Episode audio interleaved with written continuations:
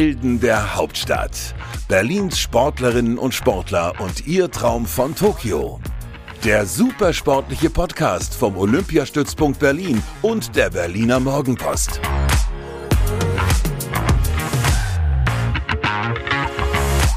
Da sind wir wieder zu einer neuen Folge Helden der Hauptstadt. Ich bin wieder da, Inga Bödeling, Sportreporterin der Morgenpost. Ihr da draußen seid wieder da, das ist schön. Und Lisa Unruh ist da. Hallo, Lisa. Hi. Schön, dass du da bist. Ich freue mich sehr. Und äh, du bist unsere neue Heldin der Hauptstadt. Und was dich zu unserer neuen Heldin der Hauptstadt macht, das stellen wir euch jetzt vor in Lisa Unruh in 60 Sekunden. Oha. Alter, 33. Sportart, Bogenschießen. Olympiateilnahmen, Eine. Glücksbringer. Mein Kissen. Was darf in deiner Sporttasche nicht fehlen? In meiner Sporttasche darf nichts zu trinken fehlen. Welchen Sport würdest du machen, wenn du keine Bogenschützin wärst? Ach, ich mag irgendwie Tennis ganz gerne. Was war dein größter Erfolg bislang? Hm, Ich würde sagen Olympiasilber. Und die größte Niederlage? Davor nicht zu den Spielen zu fahren. Wie viele Medaillen hast du bislang geholt? Mehr als zwei. Wer ist dein Vorbild? Ich habe keins. Und wie jubelst du über deine größten Erfolge? Ähm, wie Jubel. Ja, Mit einem Lächeln. okay. Also, Vielen Dank. Sehr sympathisch. Schwierig. Das war schön. Ja, aber das passt ja auch so ein bisschen zu, zum, zum Bogenschießen irgendwie, weil ich denke mir immer so, ich finde das immer so bewundernswert, wie die Athleten da so stehen, so voll konzentriert und so. ja, aber das ist ja auch nur so eine Momentaufnahme. Das ist ja wirklich nur für diesen, für diesen paar. Schüsse und danach äh, sind wir genauso hibbelig wie andere, sag ich jetzt mal. Also, Sehr gut. äh, ja, auf das Thema kommen wir nachher noch. Das finde ich nämlich irgendwie super interessant, so Mhm. den äh, Umgang mit Emotionen. Ähm, ich habe mir am Anfang so überlegt, ob ich so eine richtig coole Anmoderation mache, so nach dem Motto, sie hat den Bogen raus. Und dann dachte ich mir, wie Ja. oft sie sich den Spruch wohl schon anhören musste. Es geht. Ruhig machen können. Ich dachte mir, ich verkneife mir mal lieber. Aber erzähl uns doch von deinem Kissen. Mein Kind, ja, weiß ich nicht. Ich so nachts ist, also Schlaf ist für mich sehr, sehr, sehr wichtig und ähm, ich habe dann immer mein Kuschelkissen. Das habe ich von meinem Mann, jetzt Mann, damals noch Freund. und äh, ja, das, das muss immer eigentlich dabei sein, ja. Und das kommt auch mit nach Tokio.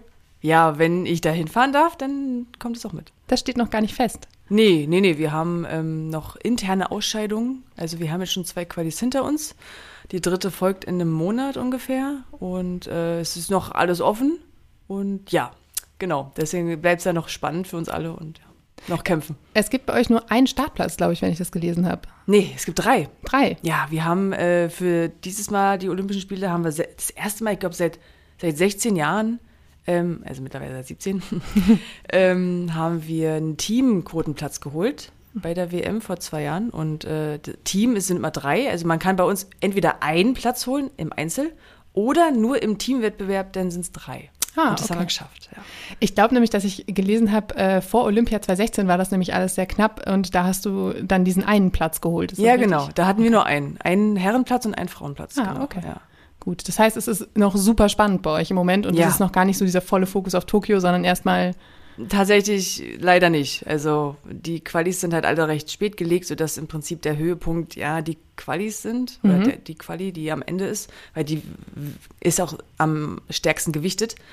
Ähm, ja, und Olympia ist dann, naja, ich will nicht sagen, dass dann, also ich hoffe nicht, dass dann die Luft schon raus ist, aber es ist dann eher so nebensächlich tatsächlich. ist das eine Auswirkung von Corona auch? Nee. Das- Okay, ist immer bei euch so, das ist so. Nee, nicht immer. Das kann man sich ja im Prinzip legen, wie man möchte. Aber das war der Plan vom, vom Bundestrainer und genau so machen wir das auch. Okay. Ähm, allerdings ist die Verschiebung von Olympia für dich fast so ein bisschen Glück im Unglück, oder? Ja, das war tatsächlich für mich ein Segen, ja. Weil ich hatte vor anderthalb Jahren eine Schulter-OP und die Qualis, also die Qualis für Tokio 2020 waren auch relativ früh. Die waren im März, April und ich glaube auch Anfang Juni. Naja, und ich denke einfach, dass ich es wahrscheinlich nicht geschafft hätte. Also ich hatte halt viel zu wenig Zeit, um, also um meiner Schulter die Heilung zu geben, die sie gebraucht hätte. Und es war alles im Schnelldurchlauf. Also jede Woche war getaktet und das ist ja nicht nur, dass ich irgendwie den, den Schussablauf gut machen kann, sondern es ist ja die Kraft, die fehlt. Ich brauche ja die Kraft, die Zugkraft. Und da war, ja, da hatten wir richtig einen Plan. Jede Woche wird ein Pfund hochgedreht am Bogen. Ähm, und ja, das war schwierig und naja, ich bin sehr froh, dass es äh, dann, als die, als es verschoben wurde, habe ich gedacht, oh Gott, das war richtig gut für mich, weil ich dann, ich konnte viel, viel entspannter schießen und konnte mir Zeit geben. Ja, der Druck war raus, genau. Und ich konnte einfach musste nicht mehr diesen, diesen Ad-Hoc-Plan äh, durch, durchleben und ja, war gut für mich. Du warst wahrscheinlich eine der wenigen Sportlerinnen, die so richtig aufgeatmet hat, weil sie dachte so, ja. yes, Chancenleben ja, weiter. Kann schon sein, ja, glaube ich. Also es ist auch immer so Ansichtssache, ne? Wenn dann halt die Leute wirklich verletzt sind, dann ist es für die super und wenn die Leute aber auf ihrem Höhepunkt sind und alles auf, ausgerichtet war, ja, scheiße. Es ist echt, es ist schwierig. Mhm. Mhm. Ähm, wie, wie ist der Stand jetzt? Fühlst du dich jetzt fit? Ist die Schulter wieder okay? Ist alles, alles so, wie es sein sollte? Ja, die Schulter, der Schulter geht's gut. Ähm, ich schieß gut soweit und ja, mental könnte es noch ein bisschen besser werden, sag ich mal. Aber ähm, ja, ich bin sehr froh, dass wir dieses Jahr auch schon viele Wettkämpfe hatten, dass wir einfach in diesen Fluss wieder reinkommen, weil an diesen Wettkämpfen kann man halt viel ausprobieren. Man kann, also das Ding ist ja nicht nur, ich liebe zwar meinen Sport, aber nur um des Trainings willen für, für das Trainieren äh, ist es halt ziemlich langweilig gewesen, sag ich mal, mhm. so die Monate. Und dann kamen die ersten Wettkämpfe und so, yeah, sehr voll raufgestürzt. Okay, da haben wir schon mal ein erstes kleines Ziel.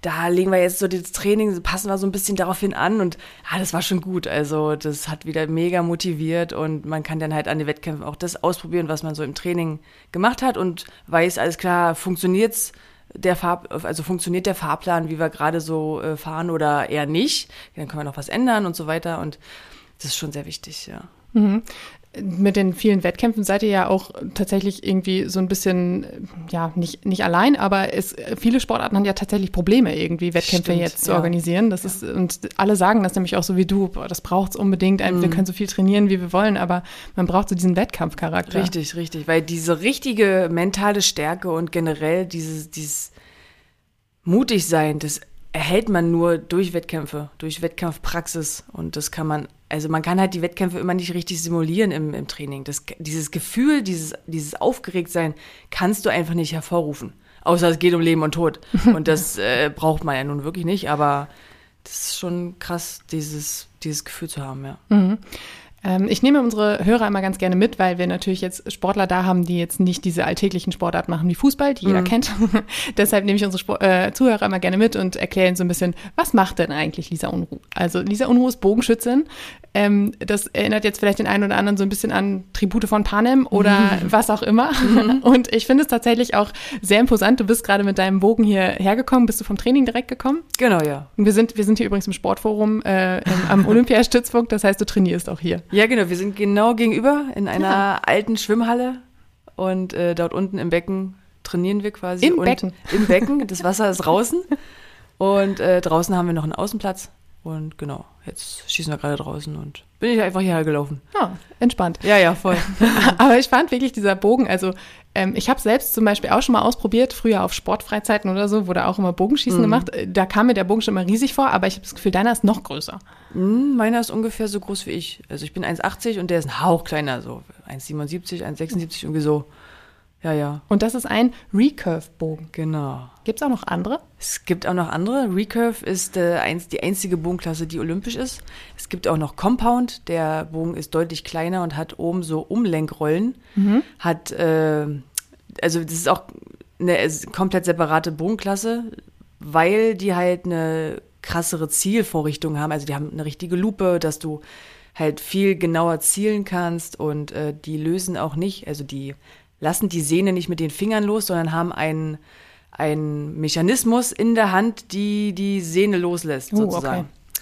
Und dann gibt es auch noch Blankbogen. Blankbogen, ich, ich zum Beispiel ziele mit einem Visier. Ich habe Gewichte an meinem Bogen und habe einen Klicker, der mhm. mir sagt, wann ich quasi den Bogen äh, loslassen kann. Also ich ziehe zieh den, den Bogen mit dem Pfeil aus. Und am Pfeil, hinterm Pfeil klickt's dann und dann weiß ich, jetzt ist die perfekte Spannung, jetzt hm. kann ich den Bogen loslassen. Und Blankbogen, die haben kein Visier, die zielen über einen Pfeil, haben keine Gewichte dran und ist auch nochmal alles komplett separat oder so. Und dann gibt's natürlich noch die ganz traditionellen Bögen, so Langbögen, wie Robin Hood äh, dann ja. geschossen hat zum Beispiel. Da ist gar nichts dran, das ist aus Holz. Und äh, ganz traditionell auch mit Holzpfeilen. Also da gibt's da, also wenn man wirklich Bogenschütze werden möchte, da kann man sich derartig ausleben. es ist wirklich für jedermann was dabei. Hochtechnisch, also mein Gerät ist ja wirklich hochtechnisch, da ist ja alles Hightech, sag ich mal. Und ähm, wenn man das halt nicht haben will, dann geht, macht man halt Langbogenschießen oder sowas. äh, du hast vorhin gesagt, dass äh, ihr im Training immer wieder ähm, ja, Gewichte draufgelegt habt. Irgendwie mhm. bei, beim, wenn, wenn du jetzt so, so einen Pfeil quasi abfeuerst, wie viel Kilogramm ziehst du denn da? Also wie viel Kraft musst du aufbringen? Also meine Zugkraft hat ungefähr 19 Kilo. Hui. Ähm, das ist so für Frauen doch normal. Männer, bei Männern sind es so 23, 24 Kilo und äh, das Bogengewicht gibt es auch noch. Also man hat ja das Zuggewicht und das Bogengewicht. Also mein Bogen wiegt ungefähr dreieinhalb, vier Kilo. So. Ich finde das extrem bemerkenswert, weil ich finde, man sieht euch da immer so stehen mhm. und das sieht so, ja, so ein kleiner Pfeil, so pop. Das sieht so, so easy aus, irgendwie, ja. wenn man denkt, wie viel Gewicht dahinter ist. Ja, ja. Das ist auch die Kunst dahinter, das leicht aussehen zu lassen. Das, das ist aber bei, ich glaube, bei allen Sportarten so. Alles, was leicht aussieht, ist unheimlich schwer. Das stimmt. Also, weil das einfach so präzise sein muss und da darf sich nichts bewegen und nichts wackeln und nichts zittern und so. Wie viel trainierst du denn in der Woche? Ähm, ich trainiere fünf, sechs Tage die Woche und dann am Tag sind so fünf, sechs Stunden Schießen. Und dann je nachdem, was für ein Tag ist, also wir machen immer montags, mittwochs, freitags das Krafttraining, eine Stunde oder anderthalb, so kommt drauf an. Und dienstags und donnerstags und sonntags äh, gehe ich laufen. Okay. Ja. Laufen, Ausdauer. Ja, Wofür, Ja, ja. wofür braucht man als Bogenschütze Ausdauer? Na, wenn man zum Beispiel in warmen Ländern ist, ähm, unsere Wettkämpfe gehen über Stunden, also dauert schon lange und dort einfach die Konzentration aufrechtzuerhalten. Deswegen versuchen wir einfach auch ein bisschen Ausdauer zu haben und generell so eine Grundfitness ist immer gut, dass man einfach nicht so anfällig ist für für Höhe zum Beispiel, wenn man mal irgendwie, weiß ich nach, nicht nach Mexico City fährt, da ist man auf einer Höhe von 2200 Meter, das merkt man schon, auch vom Atem her. Ne? Also da kommt man wirklich aus der Puste, wenn man nur ein paar Treppenstufen läuft. Denkst du, ja, was ist denn jetzt los? Aber ja, zwei Kilometer höher, ne, ist klar. Und dass wir einfach da eine Grundfitness haben und ähm, Krafttraining, klar, dass wir einfach unsere Schultern schonen, dass wir da einen Ausgleichssport haben, dass wir Kraft aufbauen, auch um den Bogen einfach ein bisschen easier ausziehen zu können und so weiter. Wir hatten hier schon ähm, den Kanadierfahrer Konrad Scheibner, der erzählt Mhm. hat, dass er aber tausende Kilometer schon auf dem Weg nach Tokio zurückgelegt hat auf dem Wasser. Könntest du sagen, wie viele ähm, ja, Schüsse du schon abgegeben hast? Seit wann? So in deiner Olympia-Vorbereitung? Naja, nach Olympia ist vor Olympia. Also Das stimmt. da müssen wir jetzt einen Zeitraum. Also ich habe ungefähr, äh, ich mache ungefähr 45.000 Schuss im Jahr. Wow. bis 50. Also, weil dadurch durch, durch die OP war das eine Jahr halt Mhm. nicht ganz so hoch, nicht ganz so hoch von den Umfängen her, aber so an sich bin ich ungefähr in diesem äh, Zeit, äh, in dieser, 45.000 Schüsse. ja, sind so am Tag ungefähr 200 bis 300. Krass. Das Ja. ist eine ganze Menge. ich habe gelesen, dass äh, Corona natürlich auch äh, für dich äh, schwierig war, was die Trainingsbedingungen anging und äh, du hast im Wohnzimmer trainiert. Ähm, jein. Jein. Tatsächlich hatten wir Glück. Also der USP und der Senat haben sich da richtig schön einge- ein, eingesetzt für uns. Wir hatten eigentlich nur einen Tag, wo wir nicht Oh. trainieren durften. Okay. Ja, da haben wir auf diese Sondergenehmigung gewartet. Und nächsten Tag hatten wir die schon. Ja, okay, dann. Und ähm, das mit ja, das mit dem in, in der Wohnstube schießen war mehr so, was kann man tun, wenn man nicht schießen kann? Äh, Dann habe ich das quasi so alle für die gemacht, die halt ja nicht die Möglichkeit hatten, trainieren zu gehen. Und ähm, wir haben, also wir haben an sich zu Hause so einen kleinen Schießwürfel, der steht halt auf unserer Schrankwand und da kann man halt dann drauf schießen. Das ist auch, das ist kein Problem. Also wenn man dich so fragt, hey, ja, aber eure Wettkampfdistanz sind ja 70 Meter, was machst du denn auf drei Meter? Es geht rein nur um die Kraft zu erhalten, dass du die Bewegung machst und einfach um eine Technik. Ne? Dass du deine Technik, äh, ja, noch, dass du halt am Ball bleibst sozusagen. Da ist es dann egal, ob du auf 70 bist oder auf 5 Meter, das bringt schon. Ne? Das macht's schon. Aber an sich hatten wir richtig, richtig Glück, weil wir halt auch Bogenschützen, wir sind eine Draußensportart, wir haben, wir sind keine Kontaktsportart, wir können, ähm, wir haben das dann halt äh, separiert, also dass nur noch wirklich eine Person auf einer Scheibe schießt und nicht mehr zusammen. Außer jetzt, sag ich mal, ein- ein Haushalt, die können schon auch zusammen, ist ja klar, das äh, macht ja keinen Unterschied, aber dass wir dann Masken getragen haben, dass wir die Abstände gehalten haben, das haben wir alles eingehalten und das fand, ja, das war in Ordnung, die Hygienemaßnahmen und deswegen konnten wir weiter trainieren.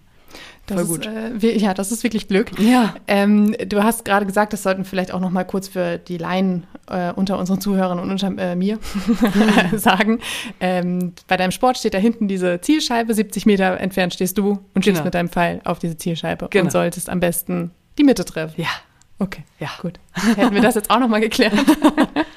äh, du hast ganz am Anfang gesagt, dass du ähm, nach deiner Verletzung schon wieder so weit bist, wie, wie du gerne wärst, außer im Mentalen. Ähm, ist, das, ist das was, was dann auch erst irgendwie mit der Zeit kommt, wenn man weiß, okay, die Ergebnisse stimmen jetzt, Olympia ist vielleicht sicher, äh, da- dass da eher die mentale Stärke kommt oder hast du auch andere Tricks und Kniffe, mit denen du die, deine mentale Stärke irgendwie trainierst? Na, die mentale Stärke kommt halt auch doll durch Wettkämpfe. Also das hat ja jetzt erst angefangen, deswegen versuche ich mir das da auch zu holen. Und ja, also das ist immer ein Herr. Also das ist nicht irgendwie separat zu betrachten, sondern wenn ich halt ein gutes Gefühl habe mit meinen Schüssen, mit meiner Leistung, die ich erbringen kann, mit meinen Ringzahlen, dann ist die mentale Stärke auch da. Aber wenn ich jetzt so ein bisschen unsicher bin und sage, ja, irgendwas stimmt noch nicht so bei mir mit der Technik zum Beispiel, das wechselt sich ja auch oft mal, hat mal Phasen, wo du halt richtig sicher bist und du knöppelst die Pfeile da in die Mitte ohne Ende und dann hast du mal Phasen, das ist immer so wellenförmig irgendwie, dass es dann halt mal nicht so funktioniert, ja. Und dann lässt man sich dann halt auch manchmal ein bisschen verunsichern. Aber an sich äh, bin ich da schon auf einem ganz guten Weg. Aber was ich halt auch noch, also wie ich mich auch noch unterstütze, ist, dass ich halt jeden Tag meditiere, dass ich Atemübungen mache und sowas, also vom, vom Yoga her. Und ähm, dass ich da, also das mache ich auf jeden Fall, das mache ich schon immer und das hilft mir auch sehr, ja.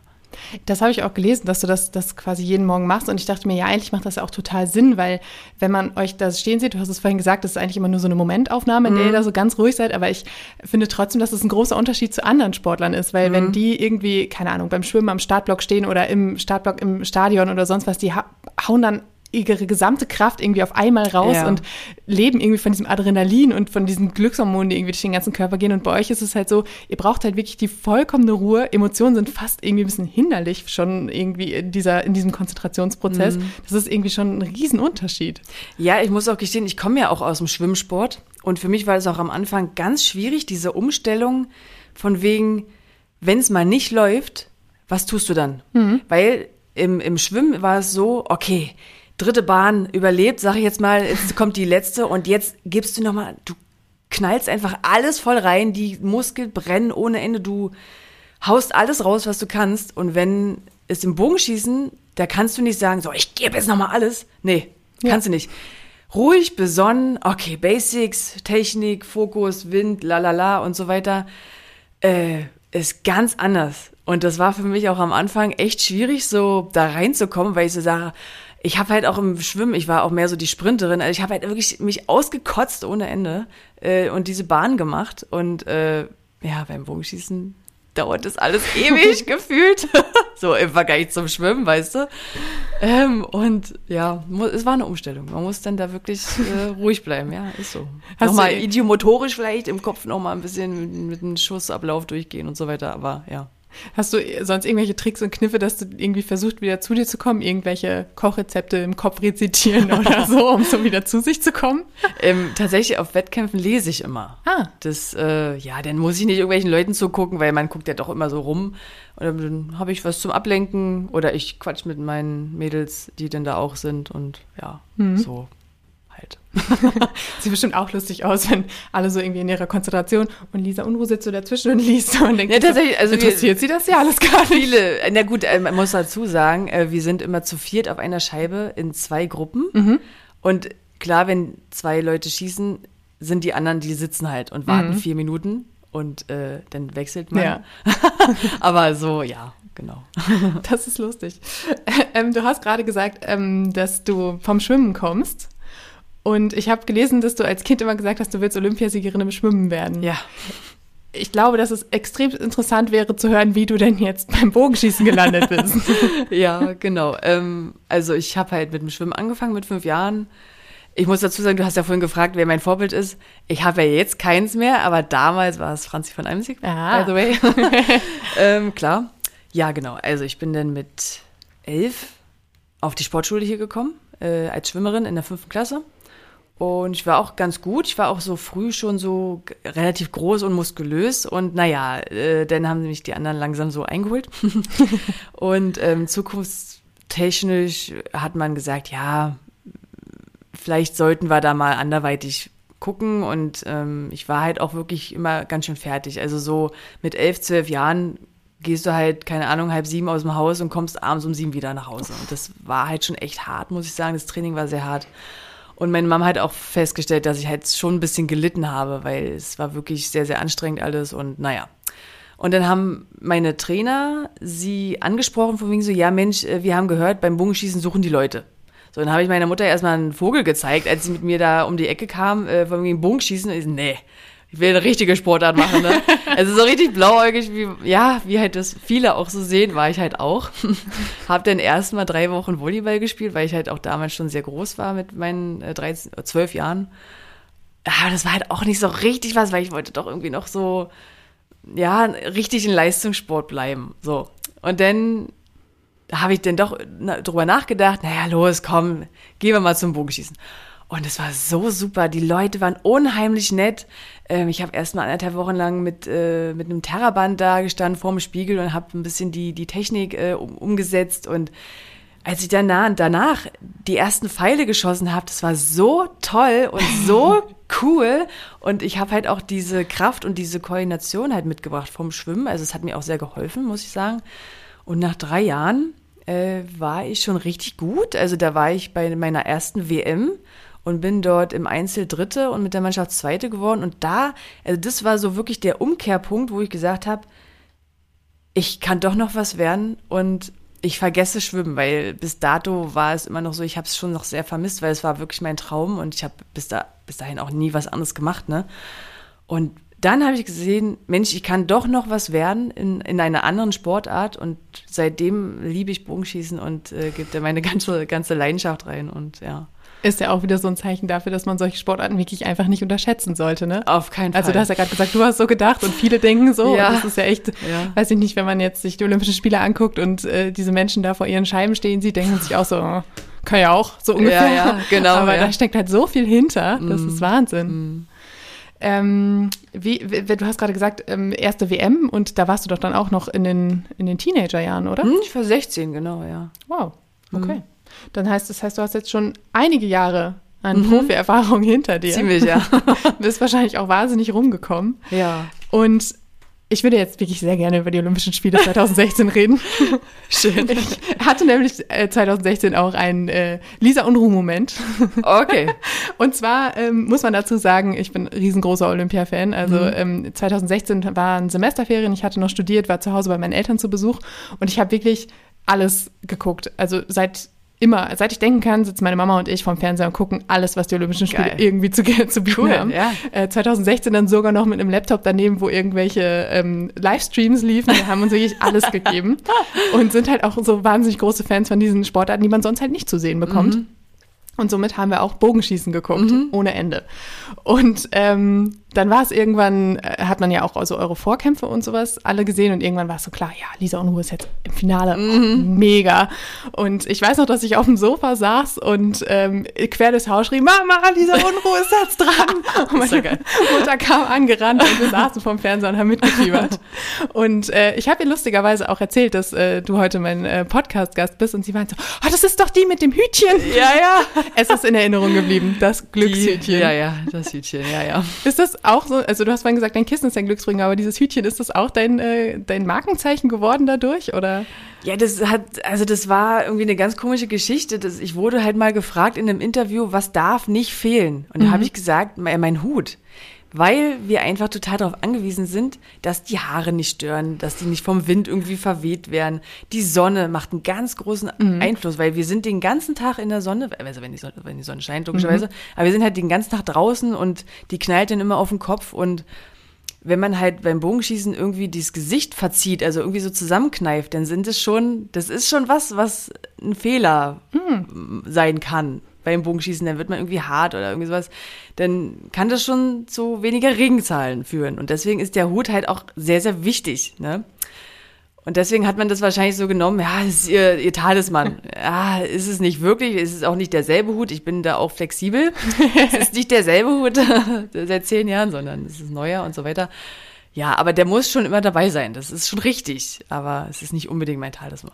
ich, ich weiß nur, dass das irgendwie so ein unglaublich sympathisches äh, Accessoire war, was du da mhm. hattest, weil man sich so dachte, so, ach, wie cool, sie steht da mit ihrem Hut und freut sich irgendwie so über ihre Medaille. Und es war, es war irgendwie, also ich, ich kann mich wirklich noch an den Tag erinnern, an dem wir da auf, diesem, mhm. auf dem Sofa saßen und vor dem Fernseher. Und das war, war echt lustig.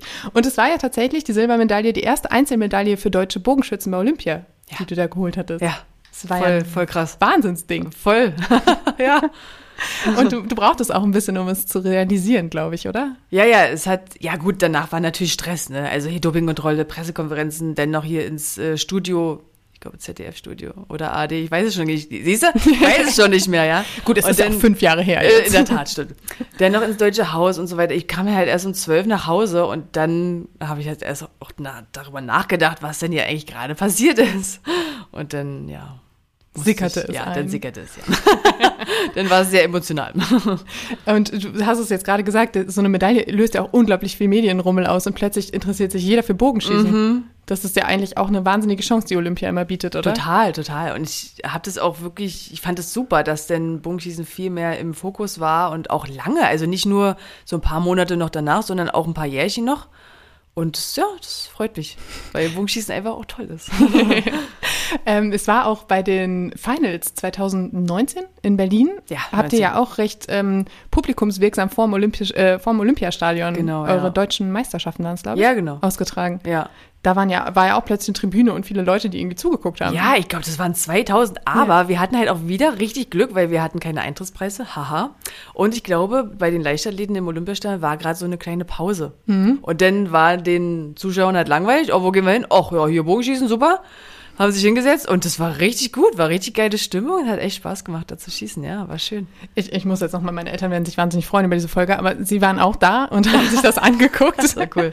Weil ich ihnen natürlich auch Tickets und so geschenkt hatte, mhm. weil die auch super sportbegeistert sind. Und mein Papa hat auch tatsächlich nach Olympia 2016 öfter mal gesagt, er würde auch gerne mal Bogenschießen ausprobieren. Ja. Und ich habe ihm das dann auch mal zu Weihnachten geschenkt und er hat es dann im Sommer darauf ausprobiert und war so begeistert und fand es ja, so toll. Deshalb super. wollte er auch unbedingt zu diesen Wettkämpfen cool. von euch. Das war, äh, fand ich, ich habe meinem Papa auch vor zwei Jahren äh, einen Bogen geschenkt. Ah. Zu Ostern. Durfte er alles suchen. Ja, war cool.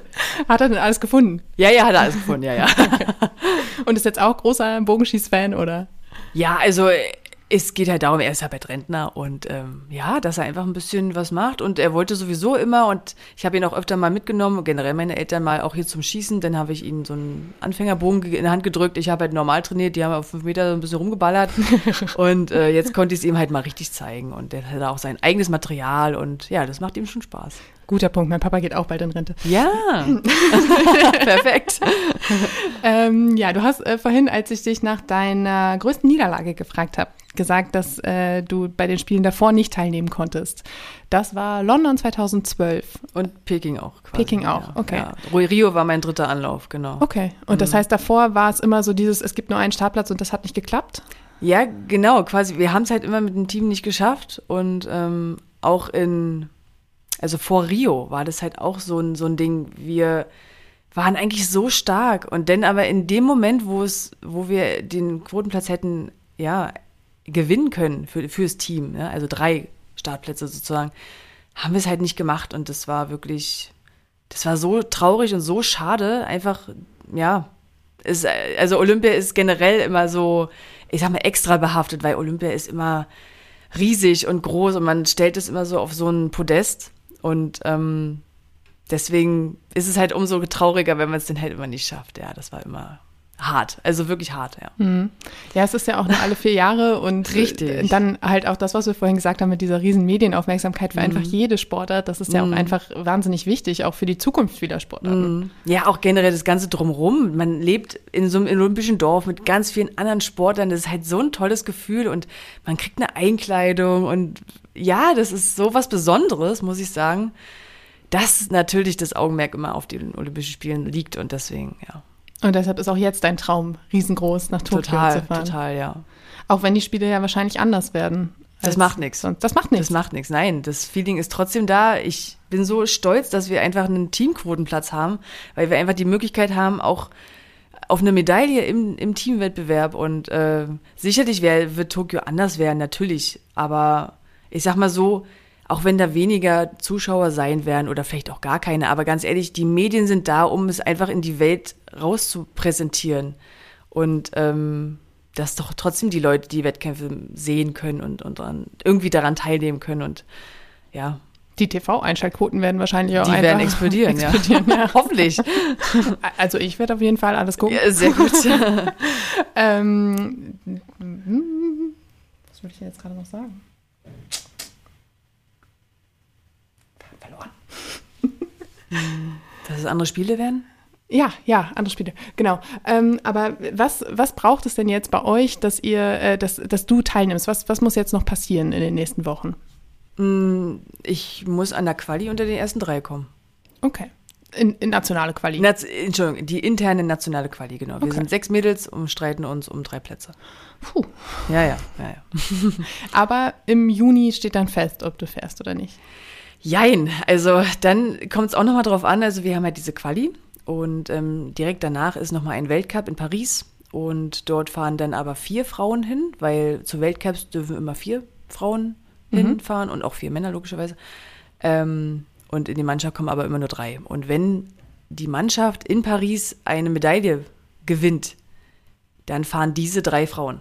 Okay. Also es, da könnte, da könnte sich rein theoretisch noch mal was verschieben, aber wer weiß. Das klingt alles ganz schön Ich- komplex bei euch. Ja, sehr ziemlich. Also ich glaube, drei Wochen vor den Spielen steht fest, wer fährt. Wow. Ja. Das ist aber echt spontan, oder? Ja, es war letztes Mal auch so. Okay. Ja. Dann blei- bleibt aber auch nicht viel Zeit, um irgendwie sich groß Gedanken zu machen Nee. oder aufgeregt zu sein Nee, oder das so. stimmt wohl. Dann muss halt alles passen Da- und dann ja. geht's nach Tokio. Ja, genau. Wow, okay. Deswegen ist wahrscheinlich auch die Quali so gelegt, dass einfach der, der dann zu diesem Zeitpunkt einfach der Beste ist, der noch fährt. Mhm. Und nicht der im Januar zum Beispiel der Beste ist oder die Beste. Macht ja im Prinzip auch eigentlich Sinn. So, so ein bisschen schon, ja. ja, ja. ja, Aber es ist halt schon schöner, wenn man sich trotzdem wirklich nur auf die Spiele fokussieren könnte.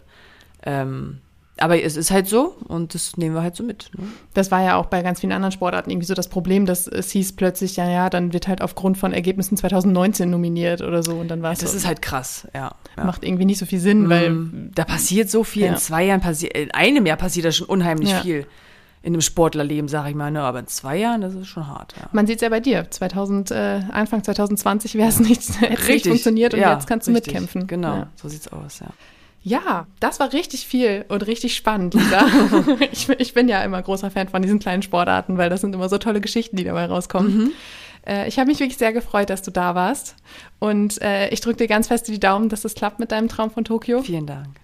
Und ähm, ja, äh, ihr da draußen, wir haben nächste Woche wieder einen spannenden Held zu Gast oder vielleicht auch eine Heldin, lasst euch überraschen. Es lohnt sich auf jeden Fall einzuschalten. Und äh, ich danke dir, dass du da warst, Lisa. Vielen Dank, ich danke euch. Und äh, ja, ihr da draußen bleibt gesund und bis nächste Woche.